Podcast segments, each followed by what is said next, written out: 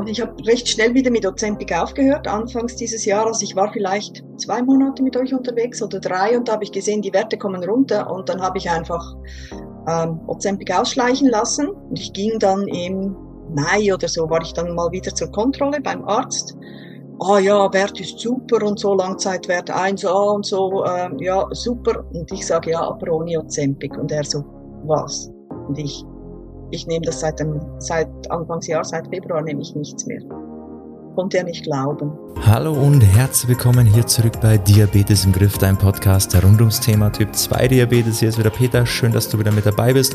Ich habe heute wieder für dich ein cooles Kundeninterview mit der lieben Verena, eine Kundin von uns.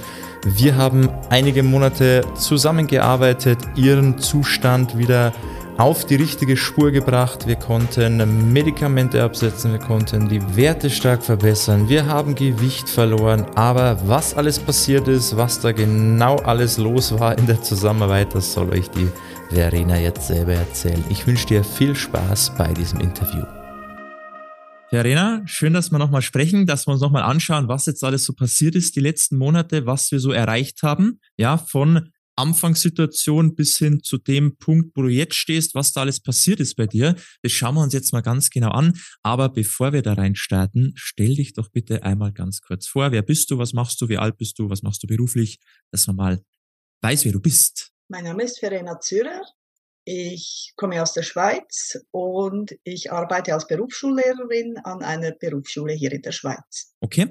Und wie war für dich so der Einstieg, nenne ich es jetzt mal, in das Thema Typ 2 Diabetes? Also wie lange ist das vielleicht schon her bei dir, die Diagnose? Wie war das für dich und was waren so deine ersten Schritte, um damit umzugehen oder deinen Zustand wieder zu verbessern? Vielleicht, dass man da mal so einen kleinen Einblick bekommt. Das war 2011 und ich habe nachgeschaut in meinen Unterlagen. Also 2009, 2010 hatte ich noch gar keinen Diabetes. Da hatte ich einen Langzeitwert von 4,9. Und äh, 2011 dann war eine sehr, sehr stressige Zeit. Wir haben umgebaut, meine Mutter starb. Also es war einfach ein bisschen viel. Und plötzlich hieß es, ach, ähm, Sie haben Diabetes, 6,2 Langzeitwert, da muss man was tun, schlucken Sie mal Metformin. Und da begann eigentlich meine Reise von einem Tag zum anderen aus dem Blauen, weil ich hatte ja vorher nichts, keine Beschwerden und auch keine schlechten Werte. Und ähm, das war eigentlich der Anfang der Geschichte. Also ja. ich war jetzt plötzlich Diabetiker, nicht ganz überraschend, da mein Vater das auch schon hatte, da auch seine Geschwister alle stark erkrankt waren an Diabetes. Es hat mich ähm, jetzt nicht gerade aus den Socken gehauen, also es war nicht ganz überraschend. Man, ja, aber damit hatte ich nicht gerechnet 2011.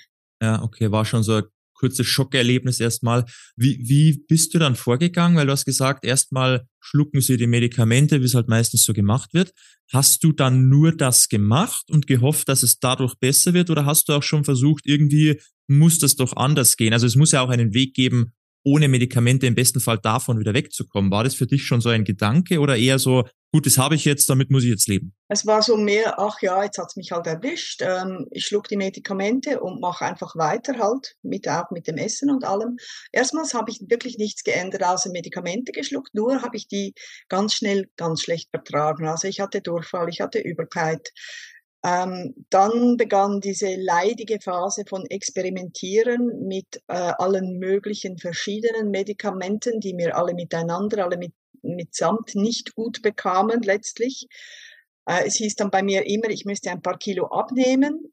Äh, ich war ein bisschen übergewichtig, aber nicht so sehr, dass ich dachte, boah, wahnsinnig. Ähm, und sonst hieß es halt ja einfach keine Kohlenhydrate. Das war so die erste Maßnahme. Und das war dummerweise auch zu einer Zeit, wo meine Kinder beide Leistungssport gemacht hatten und wir sehr viele Kohlenhydrate kochen mussten, weil die Kinder das brauchten. Mhm. Und ich einfach nicht die Energie hatte, für mich selber was anderes zu kochen. Das heißt, da warst du so in einer schwierigen Lage, wo du nicht so recht wusstest, Ernährung, ich müsste das machen, aber für die Familie ist das kontraproduktiv und dann standest du da so irgendwie zwischendrin und wusstest nicht recht, wohin. Wie, wie hast du dann da weitergemacht? Also was war dann dein Weg? Ähm, irgendwann kam ich an einen Punkt, wo ich dachte, das muss ohne Medikamente gehen. Also irgendwie habe ich dann einfach aufgehört, das Zeug zu schlucken oder zu nehmen. Und ähm, habe mich ein bisschen auf die Suche gemacht, selbstständig halt dann im Internet mit äh, Diabetes-Kochbücher war ich dann unterwegs. Ähm, ich hatte, ich war dann mal, habe ein bisschen gejammert beim Arzt, dann durfte ich in eine Diabetesberatung gehen, was ich dachte, wow, jetzt äh, erfahre ich mal was, wie ich damit schlauer umgehen kann. Die gute Frau hat mir dann gezeigt, wie ich spritzen, äh, wie ich stechen muss. Mhm. Hat mir die Foodpyramide hingelegt und mir erklärt, dass Gemüse so wichtig ist und dass man eben Öl und Zucker und so ganz wenig. Also, und ich saß da und dachte, mein Gott, ich bin Mutter, ich weiß auch etwas über Ernährung. Entschuldigung. ja. Ich weiß auch etwas über Ernährung. Aber ich, ich ging dort raus ohne konkrete Angaben, was ich jetzt echt ändern soll in meinem Leben. Mhm. Einfach mehr Gemüse essen. Okay. Und dann, die Werte verschlechterten sich natürlich, weil ich keine Medikamente nahm. Und dann begann wirklich eine leidige On-Off-Reise, die sich immer weiter äh, steigerte mit schlechteren Werten. Ich kam dann auf ketogene Ernährung.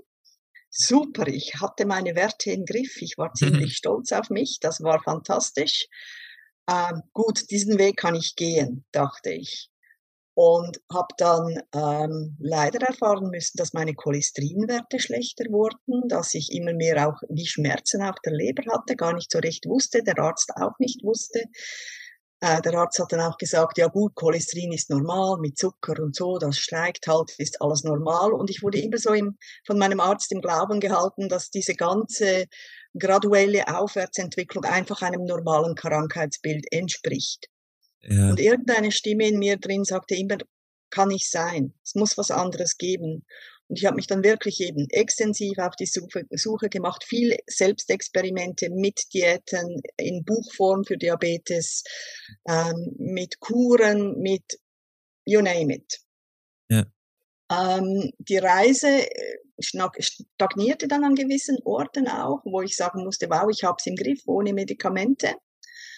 Aber diese ganze ketogene Geschichte hat mich in eine, hm, sag ich mal, körperliche Situation gebracht, wo es ähm, plötzlich sehr schnell schlechter wurde. Ja. Also ich hatte äh, immer schlechtere Werte. Ich begann dann mit äh, Medikamenten, also Ozempic war so ein Teil. Vorher hatte ich Victosa. Mhm. Das habe ich recht gut vertragen, ähm, erstaunlich gut. Aber trotz Victosa stiegen die Werte an.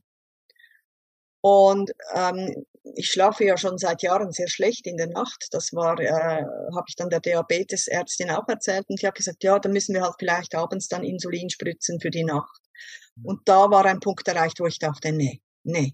Mm Mhm. Und eben, ich bin viel im Internet unterwegs. Natürlich stolperte ich über euch zwei irgendwann und habe euch sehr, sehr lange zugeschaut, was ihr macht, wie ihr es macht, auch was ihr preisgebt, was ihr nicht preisgebt.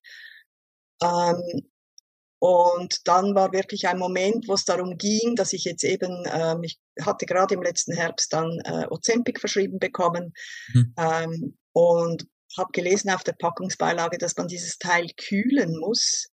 Und ja. ich habe diesen einen großen Plan. Ich werde jetzt im Dezember für zwei Monate nach Neuseeland fliegen und ich hatte keine Intention, äh, gekühlte Medikamente auf eine lange Reise mitzunehmen.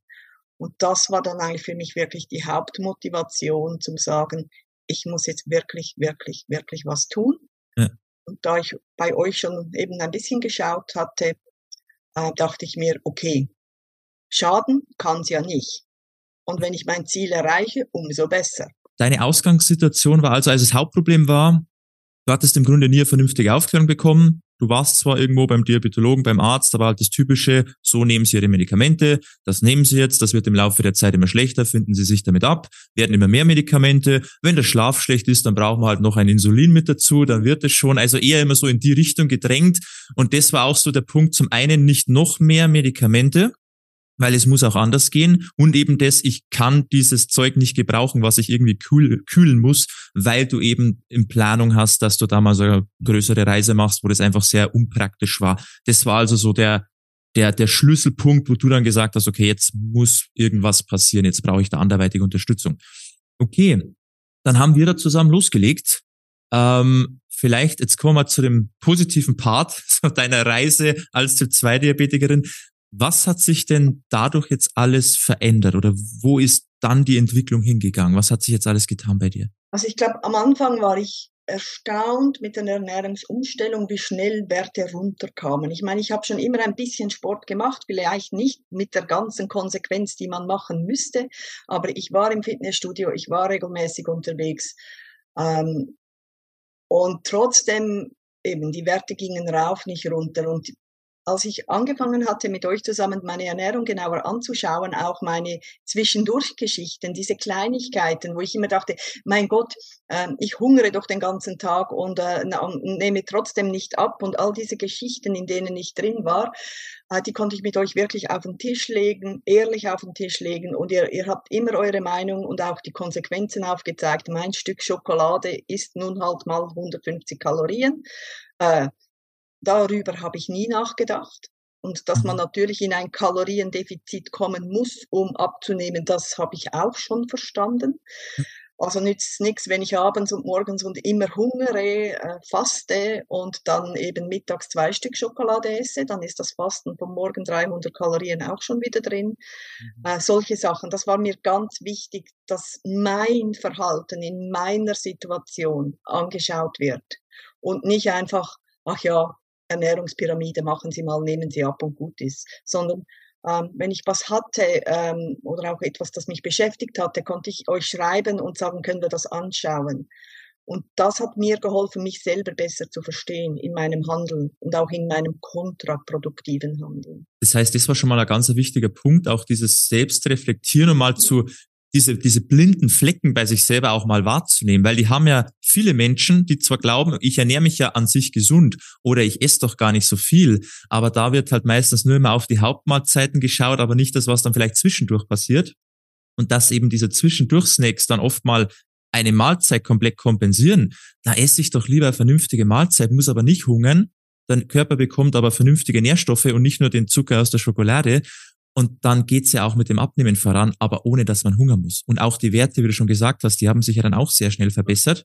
Und nicht, weil du nochmal ein Insulin dazugenommen hast oder nochmal irgendein Medikament, sondern weil einfach die Ernährung gepasst hat. Was ist noch bei dir passiert? Jetzt ähm, aufs Gewicht bezogen, auf die Blutwerte, Medikamente. Was hat sich jetzt da so alles verändert? Also ich habe recht schnell wieder mit Ozempic aufgehört, anfangs dieses Jahres. Ich war vielleicht zwei Monate mit euch unterwegs oder drei und da habe ich gesehen, die Werte kommen runter und dann habe ich einfach ähm, Ozempic ausschleichen lassen und dann bin ich ganz lange nicht zum Arzt gegangen, weil ich kann ja auch in der Apotheke meinen Langzeitwert messen lassen, weil ich dachte mir, ich lasse mir jetzt nicht reinreden. Der mhm. Arzt, äh, der glaubt ja sowieso nicht daran, dass ich das schaffe. Und wenn ich jetzt dem sage, ich hätte Ozempic äh, ausgeschlichen und aufgehört, dann kriegt er eine Krise, nicht ich. Und ähm, bin dann einfach nicht mehr zum Arzt gegangen, habe den Langzeitwert immer wieder kontrolliert, so alle Monate in der Apotheke und er ging runter. Und das bestätigt ja mich eigentlich, dass ich jetzt auf einem, einem guten Pfad bin. Und ich ging dann im Mai oder so, war ich dann mal wieder zur Kontrolle beim Arzt ah ja, Wert ist super und so, Langzeitwert 1a und so, ähm, ja, super, äh, super, das Lieblingswort von dir, super eingestellt. Und ich sage, ja, aber ohne Ozempic. Und er so, was? Und ich, ich nehme das seit dem, seit Anfangsjahr, seit Februar nehme ich nichts mehr. Konnte er nicht glauben. Wirklich nicht. Ja. Und ich hatte da vielleicht fünf, was waren es ungefähr fünf Kilo hatte ich abgenommen. Da war er sehr zufrieden. War auch bei dir so dein, dein Ziel anfänglich, weil da ging es ja gar nicht drum, jetzt 10, 20 Kilo zu verlieren, sondern hast ja gesagt, so 5 Kilo, das passt für dich, das ist so dein Ziel. Wichtig war halt auf jeden Fall so das Risiko für Folgeerkrankungen zu reduzieren, dass du einfach wieder gute Werte hast und dass halt das Medikament wegkommt, dass du jetzt dann die Reise angehen kannst, ohne dich jedes Mal zu kümmern, wie kann ich das Zeug kühlen.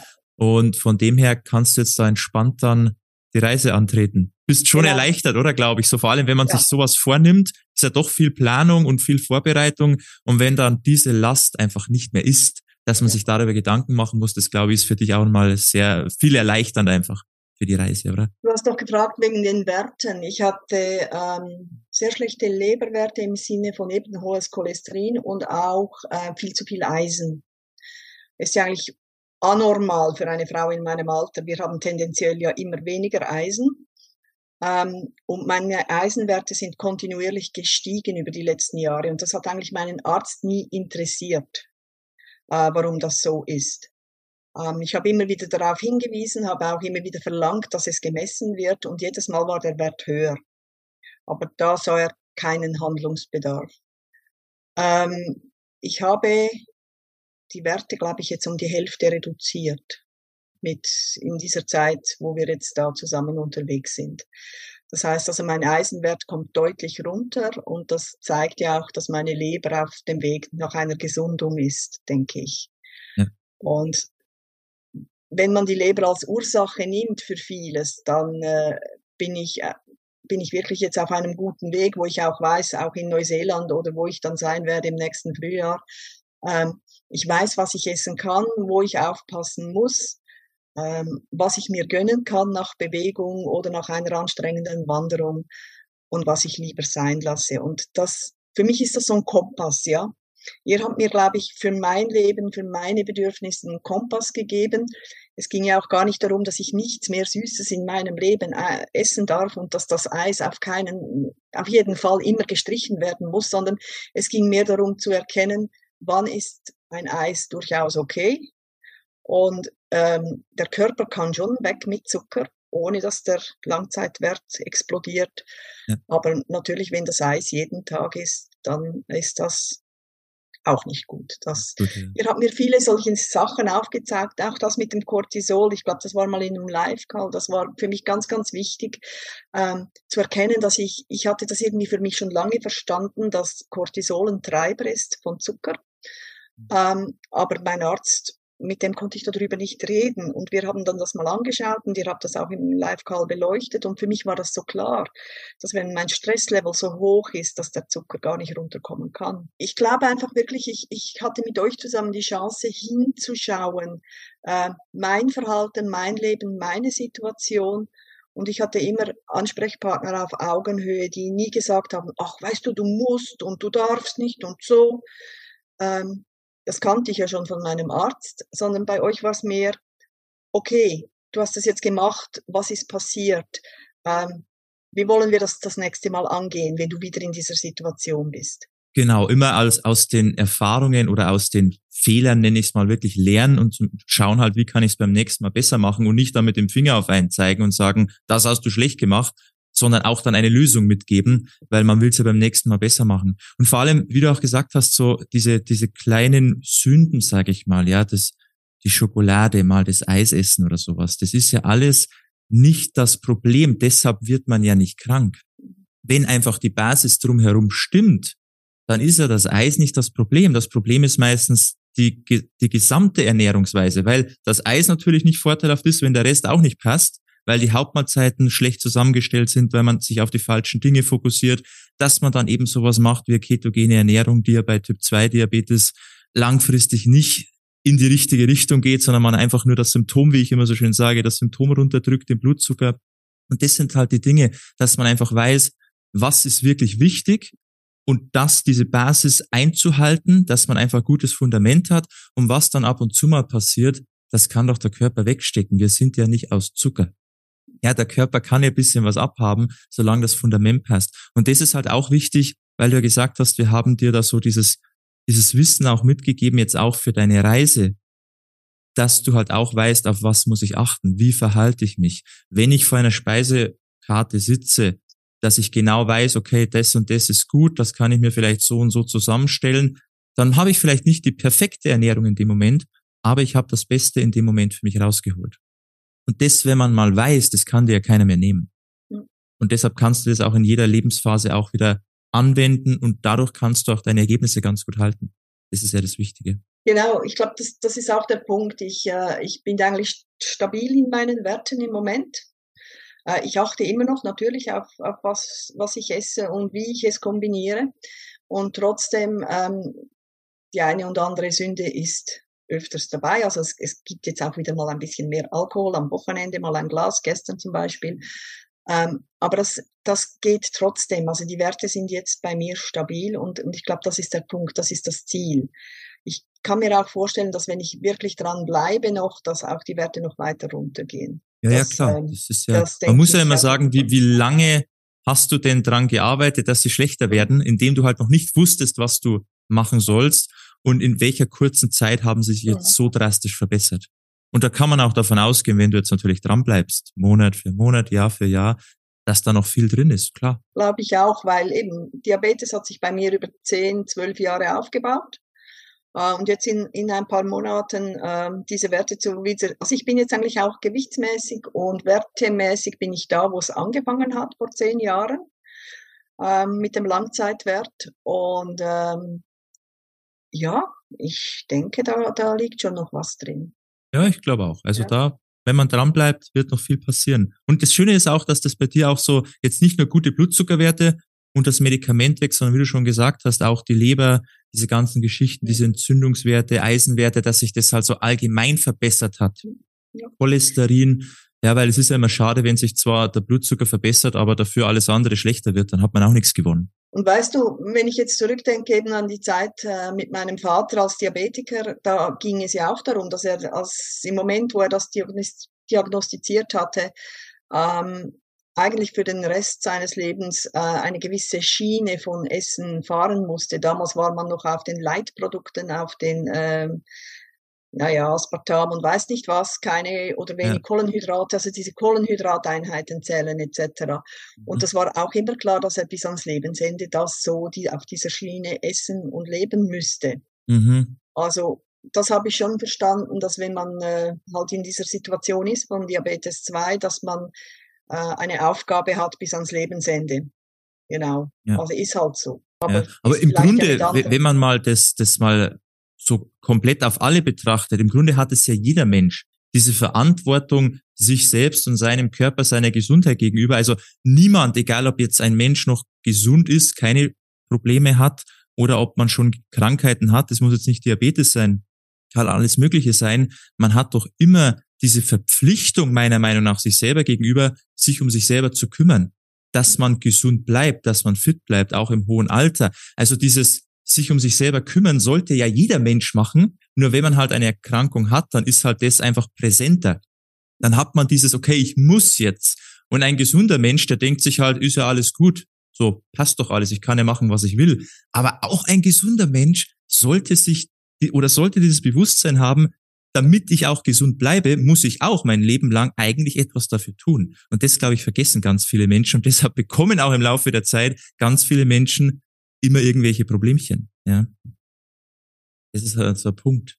Ähm, jetzt hast du vorhin eh schon viel erzählt, so dieser dieser Austausch, ähm, dass wir da immer wieder gesagt haben, hey, schau mal her, so und so sollte das für dich funktionieren, probier das mal aus. Was war denn für dich so das Wichtigste? Was hat dir am meisten geholfen? Was hat dir am besten gefallen in der Zusammenarbeit? Gab es da irgendwas Spezielles, was für dich sehr, sehr wichtig war? Also eben diese ähm, 1 zu 1 WhatsApp-Gruppe, wo, wo ich, ich schreiben konnte, was ich nicht so gerne machte. Ich habe lieber Sprachnachrichten geschickt. ja, ja, ist und, auch. Äh, das war, das war cool und dann auch von euch eben recht, recht schnell, oft sehr.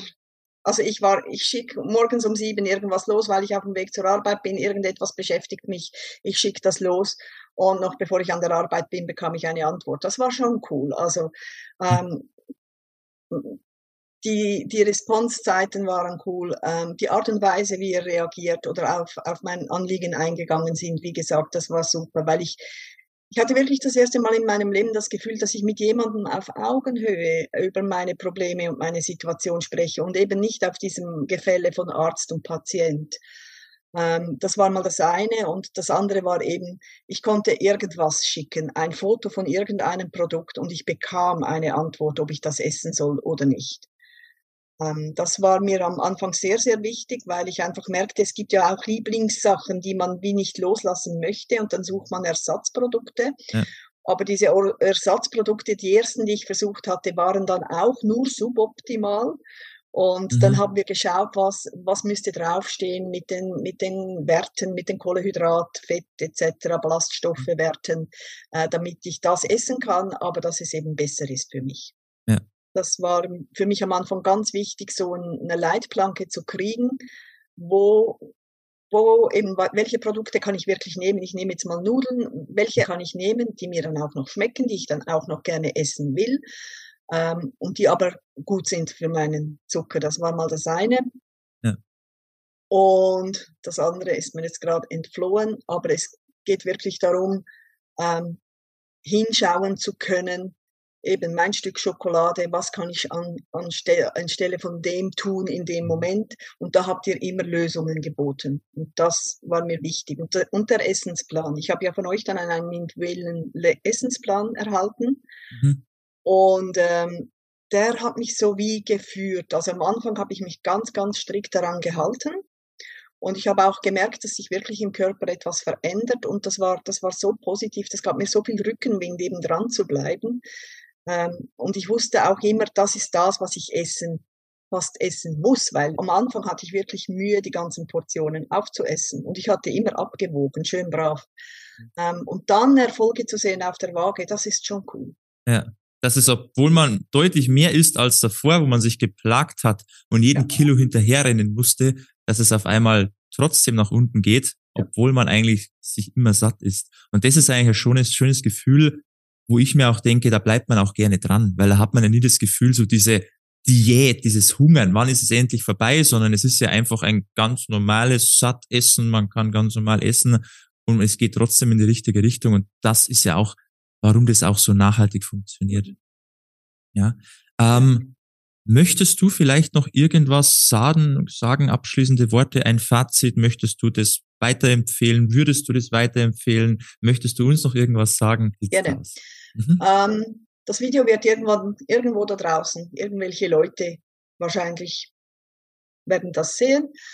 Und probiert es aus, geht diesen Weg, es lohnt sich. Ähm, ihr werdet Sachen erleben, zusammen mit Peter und Barbara, ähm, die ihr euch nicht vorstellen könnt, wenn ihr mit Diabetes 2 unterwegs seid, dass es besser werden kann. Es wird besser. Ich bin nicht bezahlt von Peter und auch nicht von Barbara, um dieses Statement abzugeben, sondern es ist wirklich eine ehrliche Erfahrung.